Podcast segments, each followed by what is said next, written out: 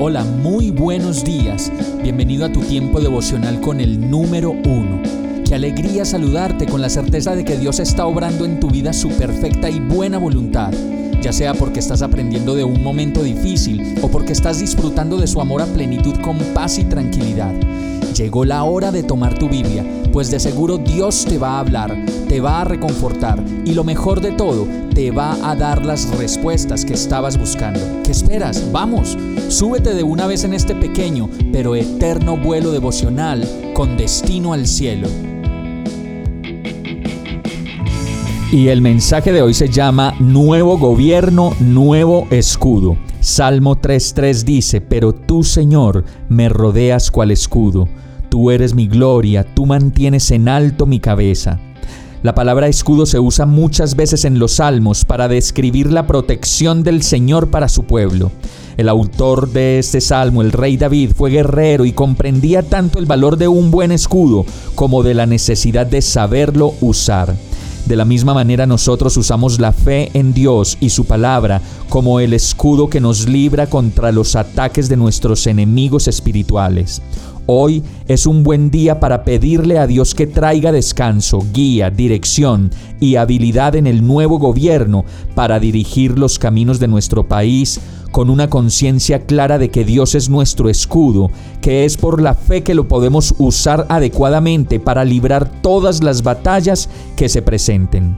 Si el nuevo gobierno y nosotros estamos haciendo la voluntad de Dios, Él será nuestra defensa y podemos descansar en su poder y en su fidelidad.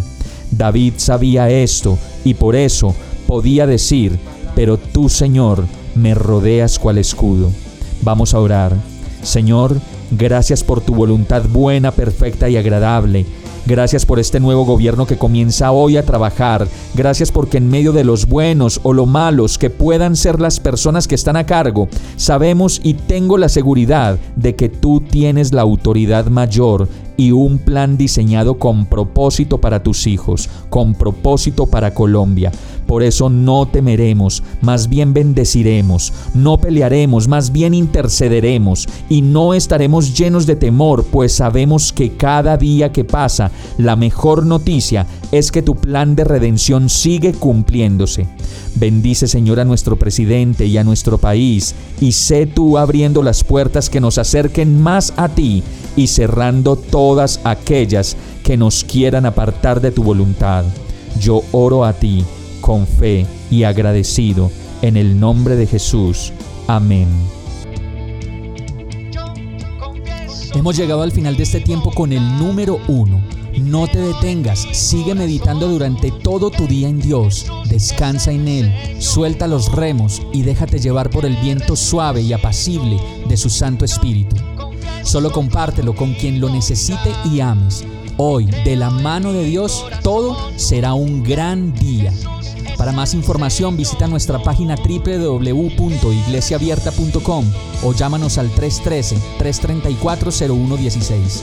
Oramos y rogamos para que cada día te enamores más de Dios y para que no pares de pasar todo tu tiempo con el número uno